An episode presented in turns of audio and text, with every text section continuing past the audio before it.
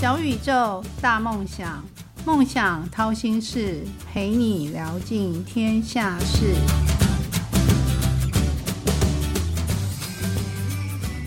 欢迎来到梦想掏心事，小宇宙，小小问大大，我是主持人王小小，我们一起聊尽天下事。不管是租屋或者是买屋，我们在挑选房子的时候，常会看居家的环境。先撇除格局不说，光采光、空气，还有噪音问题，都是我们要考虑的。那这三个元素对消费者来说是一个很重要的关键元素。在这个噪音的问题，有时候我们其实是可以借助隔音窗来改善它。除了隔音窗之外呢，我们还有没有什么其他更积极的一些方案可以来协助居家环境品质的改善呢？那我今天小小就请到台北市室内设计师工会的洪伟华理事和雅乐美精品门窗的黄建志副理来到节目中跟我们一起分享，怎么样协助我们的空间可以拒绝噪音。嗯，首先我们先请那个雅乐美来跟大家打声招呼。好，大家好，我是那个雅乐美精品门窗的副理，那我叫建志。你好，大家好，我是那个台北市工会的理事洪伟华设计师。Alan，对，小小的称呼他为 Alan，因为跟他还蛮熟的。那你们可不可以自我介绍一下？Alan，你先自我介绍一下好了，因为你看起来年纪比较大一点。好，大家好，我是因为我从事室内设计，大概自己开业二二十二年的时间，嗯那从事这个产业大概三十年了，嗯，哦，所以都是在做室内设计相关的产业这样。欢迎哦。对，那我这边基本上，因为我以前是那个科技的工程师。对，那因为因缘际会下认识了我们的老板，对，那后来决议就是跳脱舒适圈，那来从事这个行业，那还是从业务开始做发展，科技业。对，是以前是科技业工程师。对，黄先生，你是科技业，就会写程式那种吗？哦，对，应该说，我以前是比较偏在现场的工程师这样。啊，对对对。那两位还记得自己第一个梦想吗？既然来到小宇宙，我这个梦想掏心事，大家要把你的心掏出来给王小小看。建志，你要不要先说说你的梦想？嗯，其实我在于出社会之后，其实我有一个梦想，是我希望可以打造一个就是家人没有烦恼的环境。对，因为。我觉得让家人安心是我们就是因为本身本身自己是长子，所以说在这一段，我觉得这个责任，我觉得自己本身要有。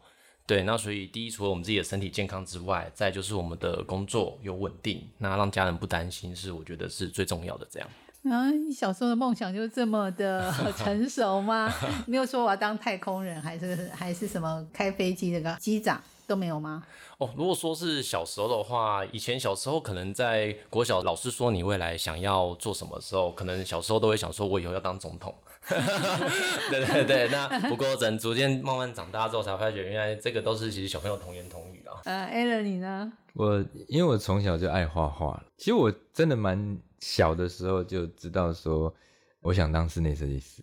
嗯，因为以前小时候都有那个传单，的嘛？嗯，就卖卖房子，我就发现那个平面图跟建筑好有趣，然后就画着画着，我就就很喜欢画房子啦。嗯，还没有当成建筑师，就当室内设计师喽。那你们聊完梦想之后，我想说，你们可以分享一句你们在这个行业中业态常用到的术语。给我们的听众是那基本上，其实如果以一般消费者，其实他要跟设计师或者是跟铝窗行来做就是接洽的话，那第一你可能需要需求知道是你的窗型想用使用哪一种窗型。那我们基本上铝窗有分为所谓横拉窗窗型，那有推射窗、上掀窗，还有固定窗。对，因为你如果现场有需要所谓的采光或你的 view，那你就可能会使用固定窗加推射窗的窗型组合。会有得到最好的采光跟最大的景点景观可以去做参考，这样。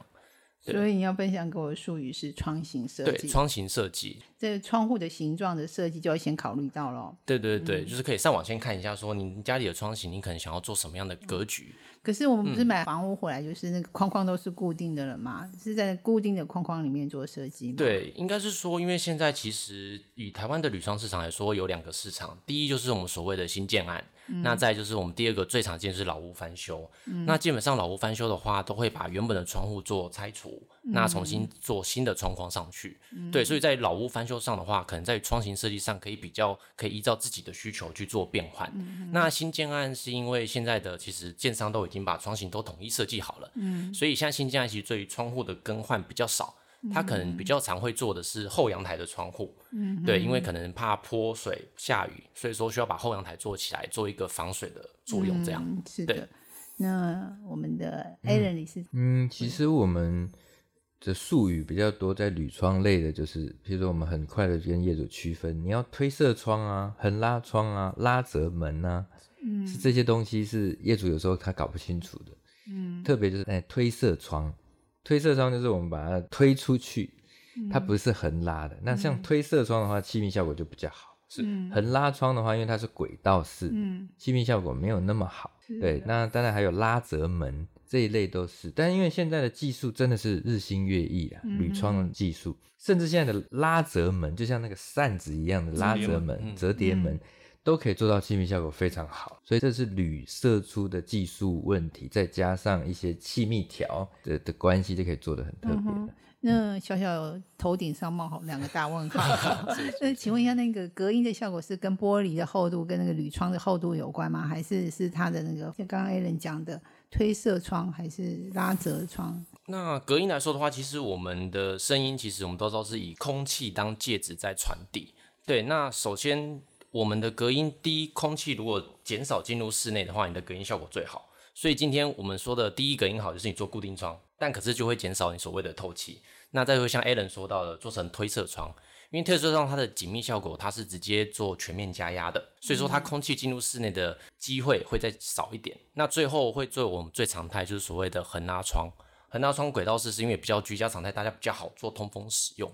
的部分，对，那玻璃它会减少，就是我们所谓音频的频率传递，所以我们现在的铝窗其实都有做所谓的就是隔音测试，嗯，对，经过就是由第三方 TUF 认证的实验室来做一个，就是说我们的窗户可以达到多少的隔音的降噪。其实我们讲隔音窗，隔音窗其实它没有办法百分之百隔音，其实我们把它转换比较专业一点，我们叫做降噪，降低我们所谓的噪音，减少声音进入。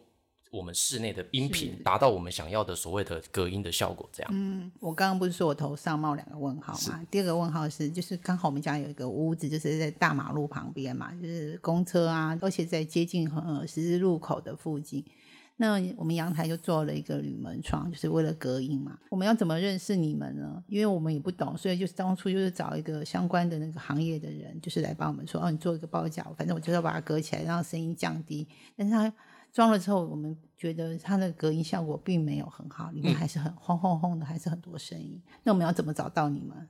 基本上我们现在其实我们在板桥跟新竹都有门市，对，那我们都有就是我们的业务团队，那他可以因你现场的您的居家环境来帮您介绍，就是所谓刚刚您讲到的经销商。那这些经销商基本上都是由跟我们公司配合许久，所以他对于我们家的产品的使用度其实熟悉度都很高。对，那在您说像所谓的就是大马路旁边所做的凸窗或阳台窗，我们只能做平的，不能突出去。对，那平的部分的话，基本上因为您的屋子还有要想到的是，它是几年屋，因为其实屋子在于说一定使用到一定的年限的时候，它的墙壁可能经过地震。嗯，对，那或者是时间的，就是比较久之后，它可能会有所谓的裂缝，对，龟裂，对，那这些龟裂其实也会造成声音从这个地方做传递。嗯，那还有所谓的共振效应，对，因为墙壁共振，其实有时候噪音的传递其实可能不是从窗户传进来，是从其他地方跑进来。所以需要纵归现场的环境，要很多地方去做考量。嗯，单单有时候可能不是只换了窗户之后就可以达到你所谓想要的隔音效果这样。那雅乐美这个品牌其实是，嗯，小小查资料是从九十四年开始到现在嘛，大概已经二十年了。那你们在品牌经营的有没有遇到什么转折啊或挫折的？哦，那最早的品牌是就是叫雅乐美吗？对，应应该说一开始的话，其实我们那时候雅乐美品牌还没有出来，因为公司其实在我们老板那时候一出来的时候，其实他是做所谓的工程行，那工程行之后才转会所谓的代工厂。对，那其实我们大概在八年前的时候才开始，就是主打我们的自有品牌叫雅乐美精品门窗，这个开始慢慢去做主推。那其实公司其实在于品牌的一个转折点，其实应该是在三年多之前，我们开始。透过行销团队，那还有我们的产品研发，有新的产品推出之后，加上就是现在其实网络蛮发达的，那其实大家会使用过后的就是感受会在于网络上做发表，大家就是以耳传耳之后，其实让我们的品牌知名度在最近其实这几年有蛮明显的提升。这样，嗯，那 a l n 做室内设计师已经三十年了嘛？那你认识这个雅乐美？你认为他在那个室内设计这个工作里面，他占了什么样的角色？应该是说这个品牌哈。我们在选择铝窗，通常我们真的会很认品牌。比方说，现在对于我们有很多特殊的 house 啊，或者是这种居家修缮可以刻字化铝窗的这一块，像我们最近做了一个别墅，就完全是用雅乐美在别墅区的时候，就它就可以任意改它的窗户的形式。对，没错。所以它的变化就很大啊，变化很大的时候，对，然后它甚至要做卧铺啊、卧榻凸窗啊、八角窗啊。哦，这种窗户多元性比较多的时候，就很适合雅乐美这样的品牌，因为它的精致度跟刻字化的幅度就会很大，甚至可以做出雨披啊、雨棚啊，很多样的产品。那因为我有时候度假都会住一些嗯有特色的民宿，现在民宿有很多一大片都是采光的玻璃，那它的那个窗户也是很大，那是不是这边你就可以贡献一下雅乐美的那个刻字化的能力了？对，那基本上其实我们在越大片会越难做啊。对，那其实在于说铝料，其实它在于尺寸越大的时候，其实在于我们会考量到是所谓的就是强度的问题。对，因为其实台湾其实算是一个海岛型的气候，那我们时常会遇到台风天的时候。风雨过大的时候，所以铝窗虽然它做到很大的面积，但我们另外考量是我们该怎么去加强它所谓的铝料强度。因为我们做窗户，其实虽然它有很好的采光，那如果它的水密性跟气密性丧失了，那其实我们里面装潢的很漂亮，但台风天一来就漏水漏的很很可怕。那其实对于消费者来说，他们的生活品质就会降低。所以我们其实也有就是专门的研发团队在针对铝窗强度上，如何能够满足消费者的需求。同时又能够稳住我们铝窗的强度，我们都有就是团队在做这个精密的计算之后，再来跟消费者说，或者设计师来讨论说，这个东西可不可以这样去做执行。那你们品牌缩写雅乐美品牌缩写是 A L M，这是有什么意义吗？这什么特别的含义？那其实 A L M 其实我们是源自于像我们的铝料，它的日文叫做阿鲁米，对 Alumi，，所以说我们把它简称就是 A L M。但它其实也同时呼应我们的企业愿景，对，因为我们企业愿景就是我们以不妥协的工作态度 attitude 为所有人的生活变得更美好。对，那生活就是 life，对，那就是让它可以成为我们一辈子的回忆，这样，对，就是我们的 memory。对，所以说就是刚好符合我们的铝料，对，那又符合我们的企业愿景，所以才会取名就是我们的检索叫 A L M 这样。那 Alan 洪理事，你要不要回答一下一个问题，小小的问题？你觉得一个好的房子，就是好的房间，它要注意到哪些条件？就是除了空气是重要的嘛，然后阳光也是重要的，但隔音也是重要的。你觉得有什么是要注意的？因为想分享一个东西给小小还有听众。其实你看我们台湾呢，我我云游四海，我发现台湾真是一个很特别的地方。因为我们台湾有台风、有地震、有酸雨，其实它又是亚热带的气候。嗯，其实全世界的铝窗啊，嗯，我我这样走遍，我真的是台湾的铝窗技术真的是很厉害。因为我们去欧洲看，也没有铝窗做成这么样的高技术，然后日本也都还好。因为台湾真的是一个。多元环境，所以所以它要抗外力这些东西是很多，所以铝窗真的在台湾是很重要。因为我常常接到十年的老屋翻新，就十年而已哦，嗯，房子漏水，大部分都是铝窗出问题，就是窗框的角裂、龟裂啊，然后漏水啊，其实很多都是八成老屋都是漏水问题。台湾很妙是东北季风，所以吹东北季风的，我每次都问业主，他说漏水漏水，我说那你。用个指北针看是不是东北向，几乎九成九都是东北向。哇，这么神啊！真的称呼你大神。所以他就说你怎么知道？我说跟你讲，台湾吹东北风，所以会漏水。东北向，所以铝窗很重要。在东北向没有做好铝窗的话，这房子八成会漏水，因为经过了地震，经过了酸雨。经过这个台湾很特别的气候，因为台湾的气候湿度也差很多，嗯，温差很大，湿度差更大，所以我觉得在室内设计不单单是要把房子设计得很漂亮，其实最关键的还是要把房子弄健康。对，这次我刚好接到这个别墅区，他买了一个房子，他希望重新整理，但是业主一直跟我讨论美学的东西，但我跟他讲说，在你房子还没有整理健康之前，嗯，先不要谈美学，因为健房子不健康，你把它包装的很漂亮，最后还是面临到的是漏水，没错，对，隔音的问题。对，因为之前有一位医师不是也分享说。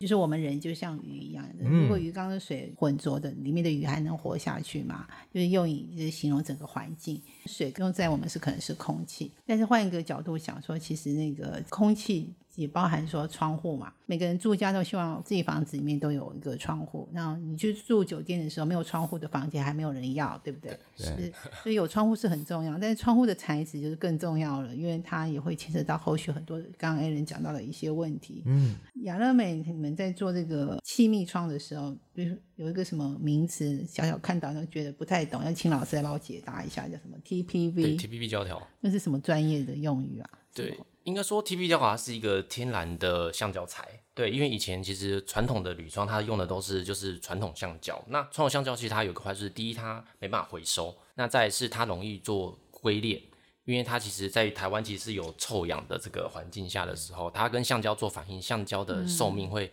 很急速的做衰减。这是你们有专利嘛？就有全框式的包覆。对，因为全框式的包覆基本上是因为我们从以前的铝窗器基本上胶条它其实没有拉到整个面板。整个外框都有胶条，它其实只有在于所谓的立料边，它有做个胶条的保护。但可是因为这样的保护，其实在于台湾，其实在风大的时候，以前的铝窗的紧紧迫性没有做的这么好的状况下，其实可以像我以前那种可能四十年的老屋，它的窗户就算勾起来，风大的时候还是会有乒隆乒隆乒隆在晃的。台风时候一定会有。没错没错，对，那基本上有这个震动，代表一定会有缝隙。那其实不管是雨还是任何的风，都会从这个地方跑进来。对，那这个 TPP 胶条基本上它是一个可回收材，那它也是抗臭氧。对，那最重要的是它不容易沾满，不容易沾灰尘，而且也是防水。那它的使用年限基本上可以到十五到二十年。那那你们产品有保过吗？这个消费者很重视的哦。哦，有，基本上其实针对五金的保护的话，基本上我们都有做原厂的，就是认证的保护，所以基本上在使用其实都会有一年内都会有所谓的保护期。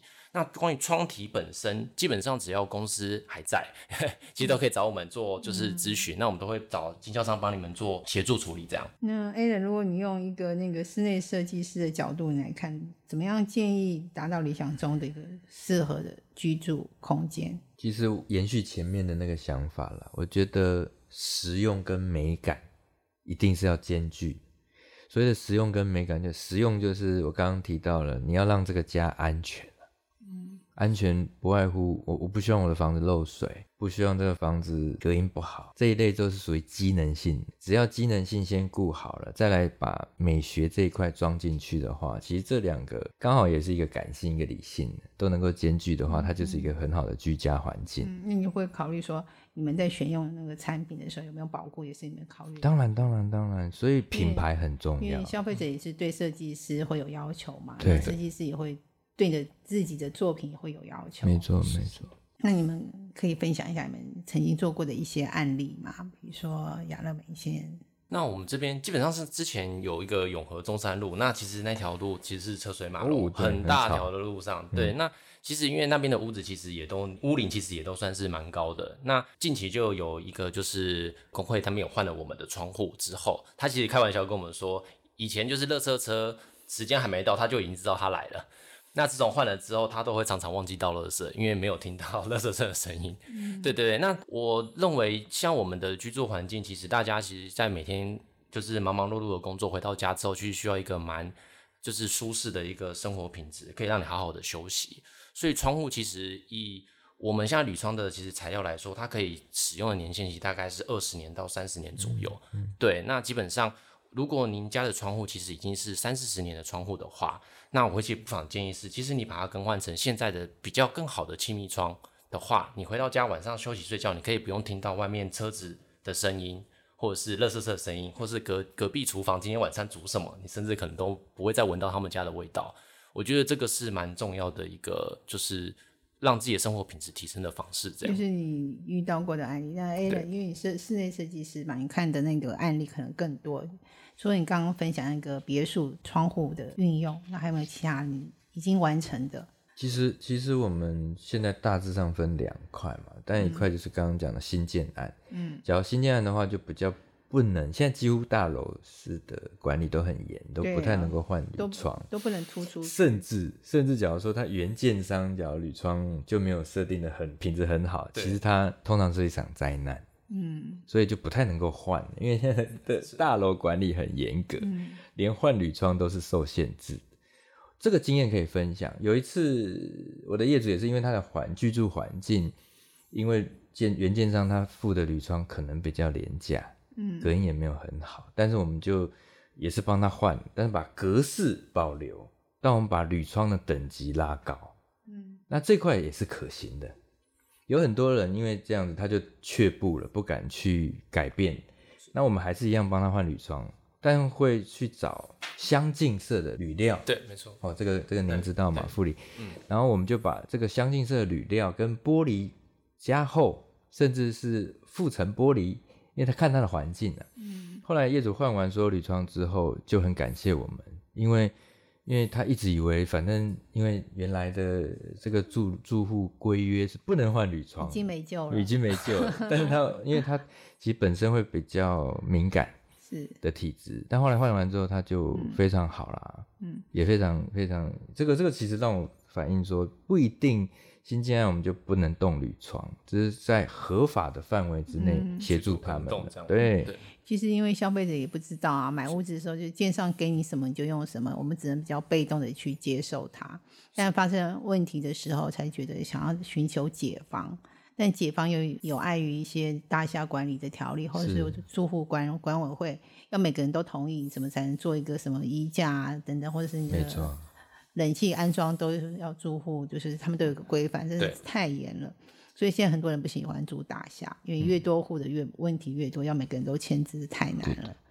反而那个小而美的嗯那个社区是大家比较喜欢的，就可见得其实窗户影响我们的问题是蛮多的，没错，是真的。但是又不能没有窗户啊，对，因为它有阳光可以进来。对，但你们窗户有那个防晒的吗？就是因为现在不是说我们。打开窗户之后，让阳光晒进来，有天然的光线，但是有时候又会有西晒。那你们这边是有做防晒的一些处理吗？OK，那这边跟你说一下，因为基本上铝门窗的话，我们通常在于防晒这部分会在玻璃的选择上去做变更，因为我们现在其实玻璃其实现在也是成长的蛮好，所以有所谓的除了隔热贴之外，还有漏衣玻璃。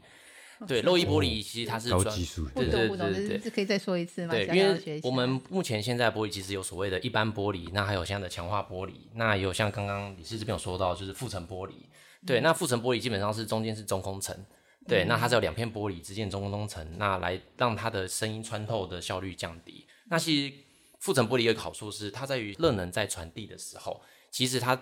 中间已经阻断了一个介质，所以它传递到室内的热能会比较低。对，那漏液玻璃它是专门针对有西晒、太阳长期曝晒的地方去做设计的玻璃，它可以让紫外线进入到室内的趴数降低很多，那达到所谓节能的效果。对，所以说如果在于说家里的西晒非常严重的话，第一就是比较因为漏液玻璃相对它的成本比较高，所以说如果成本预算考量是 OK 的，可以建议换成漏液玻璃。那另外的话，有些人可能就会变成说使用所谓的隔热贴，去贴在玻璃上面，那降低所谓我们的紫外线穿透进室内的这个频率，这样。对，可不可以再提一个问题？嗯，你们从如果如果从一个窗型设计开始到施工完毕，那大概要多久时间啊？因为有时候家里会考量，我已经住在里面了，你要施工要多久的时间才能把这乱糟糟的环境变成正常？对，好，那现在其实我们有两种的施工方式，对，一种叫所谓的湿式施工，一种所谓的干式施工。那如果像小小你这边有提到比较快速完成的工法的话，我们会偏向于用干式施工，它是可以在于不拆除原本旧框的方式下，直接包覆新的包框的铝料，那安装新的窗户上去。那这个施工可能如果一一堂窗户如果快的话，甚至可能半天就会完成了这个工法。那它不会造成所谓的粉尘或者是太多的噪音。对，那其实干式施工或者是湿式施工，其实我们当然会希望说这个工期可以比较快，那可以让我们可以就是可能因为现在平时大家都要上班嘛，那没办法请假请太久的时间，那希望说工期赶快完成，我可以赶快享受到这个所谓的铝新铝窗的给我们的品质。这个时代真的进步太快了，太让我 shock。好，很多时候其实消费者并不知道有这么多先进的产品，我们还是要透过一些专业的工会啊，或者一些室内设计师的推荐，我们才知道。是，但有时候消费者又很铁齿，就觉得，嗯，室内设计师进来会不会多赚我很多钱，或者让我们从中有什么看不得的等等的一些好？但其实专业的还是要回归专业。没错，嗯嗯，对。这时候就需要室内设计师进来，一起把这个环境变好。对。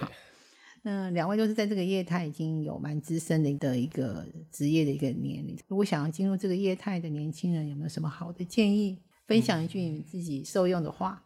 嗯，基本上如果以我来说的话，我觉得在于刚进入社会的时候，如果你本身就有设定自己想要进入什么样的职场，那你在于可能就学阶段的时候，你有没有已经针对你这个所谓我们讲的梦想，你先去做了哪些努力？那到于出社会的时候，你真正踏入这个职场的时候，你去实现你当时你的梦想，因为在这过程中，你必须累积你所谓的职场经验，或者是你所谓对于你这个梦想的实务经验。那你累积到了一定程度之后，才有可能如果有更好的机会，你才有可能再去做发展。这样。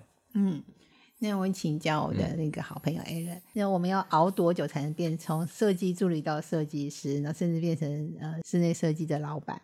哎，我你熬多久啊？我熬很久，但是我想分享，因为我在很多大学都在教书嘛，很多大学生也都问小小同样的问题。对，其实我常常觉得说，现在的小朋友，因为他读了大学，不一定是喜欢室内设计而读室内设计系，不小心考进去。对，那其实我觉得整个建筑的供应链。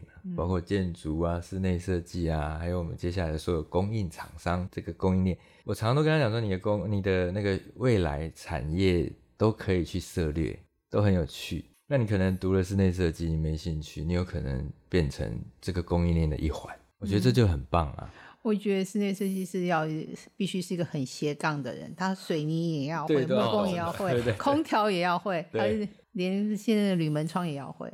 应该讲说，哎，假如是学这一行，那可能他可以从事的范围很广，也蛮鼓励。不一定要做设计师，有可能像现在有制图师啊，然后甚至有的人最后他觉得想要当公务啊，嗯，工程师啊，嗯，啊，甚至他想做业务。其实只要在这个产业，我我个人觉得建筑产业没有景气好坏的这一块。因为我们有时候讲说景气好的时候，我们都在做新屋，嗯，然后景气没有那么好的时候，我们就在做老屋翻新，所以我们没有受到太大的景气影响，所以我们这个供应链还算是蛮健康的，食衣住行里面对都有这样。都有的，对，所以也不要像我小小的脑袋里面想的说，可能要熬个十年，就是媳妇才能熬成婆，呃，不一定，对，嗯。但其实它有很多不同的植物别，对，所以设计师不一定要口才很好了，只要会画图就可以了。对对对，内向的人蛮适合。对啊，有时候可以分工。工会这边有办室内设计师讲嘛，也是鼓励设计师勇敢的把自己的创意说出去，让大家知道你的理念是什么，为什么要这样运用？因为你不说为什么要用这个窗户，为什么要导入光线，为什么要把这扇门放在这边？其实很多时候，嗯，消费者也不清楚，但。基于尊重设计师的专业，那孩子就会接受。但如果你们能说出来，其实大家会更信赖你们。嗯，没错。那今天很高兴，就是两位来到小小的节目。那其实节目已经快要到尾声了，两位可以用六十秒为今天跟小小聊天做一个小小的总结。先请那个雅乐美，那你先用六十秒来总结一下今天的聊天。好，那其实针对居家品质是大家现在非常注重的一环。好的铝门窗其实可以让你的生活的品质提升，有很大的改善。所以虽然说一次的可能更换的成本会有相对应的预预算考量，但其实我们可以这样转个方向想，其实窗户一换，它用的是二十年，那其实摊提下来之后，其实这个的成本其实好像看起来就没有这么贵。但它可以让你得到的是二十年很舒适的一个居住环境，下班之后可以很慵懒的躺在床上追剧，那不用说早上可能忽然间被驰销而过的那个汽车吓醒。对我觉得话这个话是蛮不错的。那 a l n 请你用六十秒总结吧。好，我觉得今天来参加这个小小的那个 podcast，我觉得有一个很深的感受了，就是我们常常很很专业，的确站在消费者的立场，它是需要被同理。嗯，只要能够同理他，站在他的角度分享这个知识，嗯，我觉得，嗯，知识的传达是很很不同的。所以我们常不能站在我们可能是很专业的角度去看事情，因为其实消费者他是，嗯，他可能没有接触过。我觉得透过这个节目是可以用很浅白的方式，嗯，让让消费者知道，甚至收到这个知识啊资讯。这是我今天，其实有时候我们去查资料也查不到啊。是是是，看两位专家就在我眼前，但是不问白不问了，我就问到饱了。人家是吃到饱，我是问到饱。好，很快的，今天小宇宙小小问大大节目进入尾声，那我们谢谢今天两位大大来到节目中的分享，小小非常感谢你们。美好与成功都不是偶然，曲曲折折的闲心事，到底练了什么绝学，沾了什么秘方，才能够一路向梦想靠近？快来掏心事，用一杯咖啡的时间，小宇宙小小问大大，与你一探究竟。非常感谢台北室内设计师工会的洪伟华理事和雅乐美的黄建志来到节目中的分享。那我们要跟大家说拜拜了，拜拜喽！OK，大家拜拜，拜拜。梦想掏心事，掏尽天下事。